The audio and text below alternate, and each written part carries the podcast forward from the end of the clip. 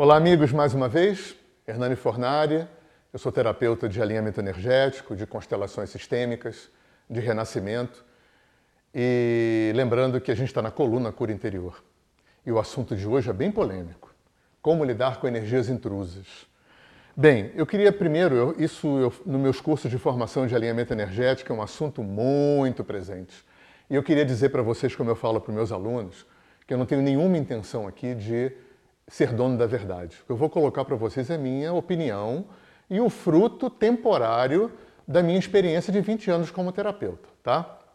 Agora, eu acho que eh, o Kardec já falava em relação aos obsessores, colocando o fenômeno da, da obsessão como um fenômeno evolutivo para o obsessor e para o obsediado. Ele não usava o termo ressonância como a gente usa modernamente, mas ele usava afinidade, empatia. Então, se um alcoólatra está alcoólatra, não está conseguindo se livrar do, do vício, é claro que o fato de ser alcoólatra gera um determinado nível vibratório que vai atrair um irmão desencarnado alcoólatra que vai colar no campo dele. E aquilo vai criar um looping entre, entre os dois, piorando a situação dos dois. E lembra, pela dor, pelo amor ou pela dor? Então, talvez pela dor, aqueles dois consigam dar a volta por cima consigam sair por cima e resolver essa questão. É, então eu vejo a questão das energias intrusas assim.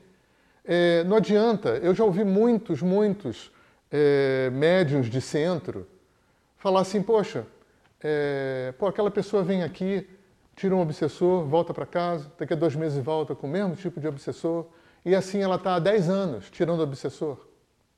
Isso aconteceu com a Mônica Oliveira que foi a pessoa que me ensinou alinhamento energético, que trabalhou sete anos no centro espírita, e um dia ela questionou a, a dirigente do centro, falando para ela assim, muito carinhosamente, falando, fulano, olha só, se o Kardec está dizendo aqui que o obsessor só cola no campo de uma pessoa, se ele encontrar uma afinidade vibratória, olha só aquela senhora fulano de tal, há sete anos eu estou aqui, há sete anos ela vem tirar o obsessor, aquela senhora deprimida. Por que, que a gente, em vez de ficar dando aspirina para dor de cabeça, a gente não é, trabalha na causa. E a senhora respondeu, ela é uma senhora muito experiente, falou: Minha filha, olha só, o Kardec foi uma pessoa só, num tempo muito difícil, ele veio na contramão da história, e ele escreveu uma obra monumental, é, pediu que as pessoas se reunissem para estudar essa obra e que fizessem uma reforma moral. E a Mônica conta que ela ouvia aquilo e, e, e, e ok, tudo bem, eu também acho que isso faz todo sentido.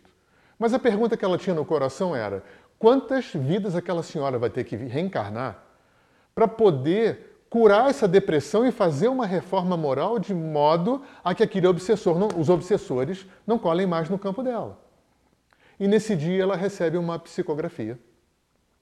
Porque ela era médium psicógrafa que dizia que o desejo dela era muito nobre e que ela ia encontrar alguém que ia sanar essa questão.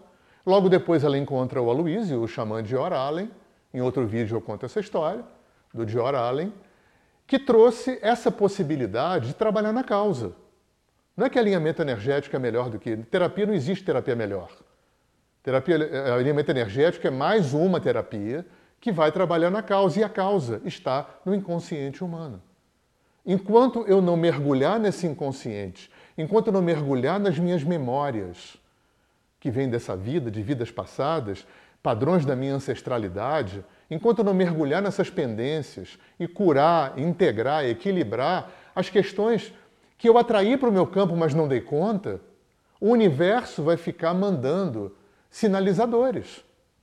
Então, obsessor, doença, perda, acidente, pegar magia, tudo isso é sinalizador.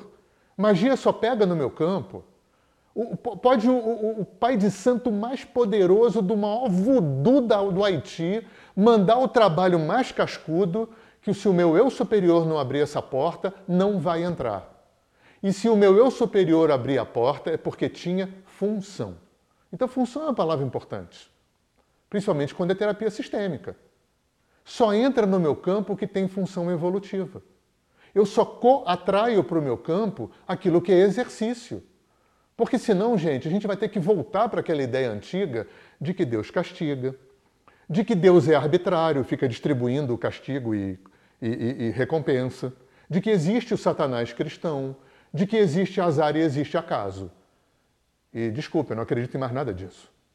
Eu só acredito numa teia inteligente, numa teia sistêmica, numa teia holográfica, que é totalmente inteligente, que trabalha o tempo todo pela sua expansão. Por isso eu não acredito em força involutiva. Eu não acredito, não estou dizendo que é verdade, eu não acredito em nenhuma força que está trabalhando pela involução da humanidade. Eu acho que algumas religiões e, e, e, escolas não entenderam a função divina de colocar obstáculo. Porque eu só cresço com obstáculo. Eu só cresço com exercício, teste e prova. E resolveram atribuir isso uma função maléfica. E resolveram isso atribuir a um Satanás. Se você for na mitologia hindu, você vai ver que a função de, de, do demônio é completamente diferente. O demônio não é alguém que está brigando contra Deus. O demônio é alguém que está junto com Deus colocando obstáculos, colocando resistências, empecilhos para você treinar, porque não tem crescimento sem treinamento. Tá bom? O melhor jeito de lidar com energia intrusa é fazendo terapia e meditação e se curando, para não liberar mais frequências que atraiam essas energias. Escrevam embaixo dúvidas, né? É, discordâncias, é, complementos, né? o que você quiser. E a gente continua o nosso trajeto de assuntos interessantes.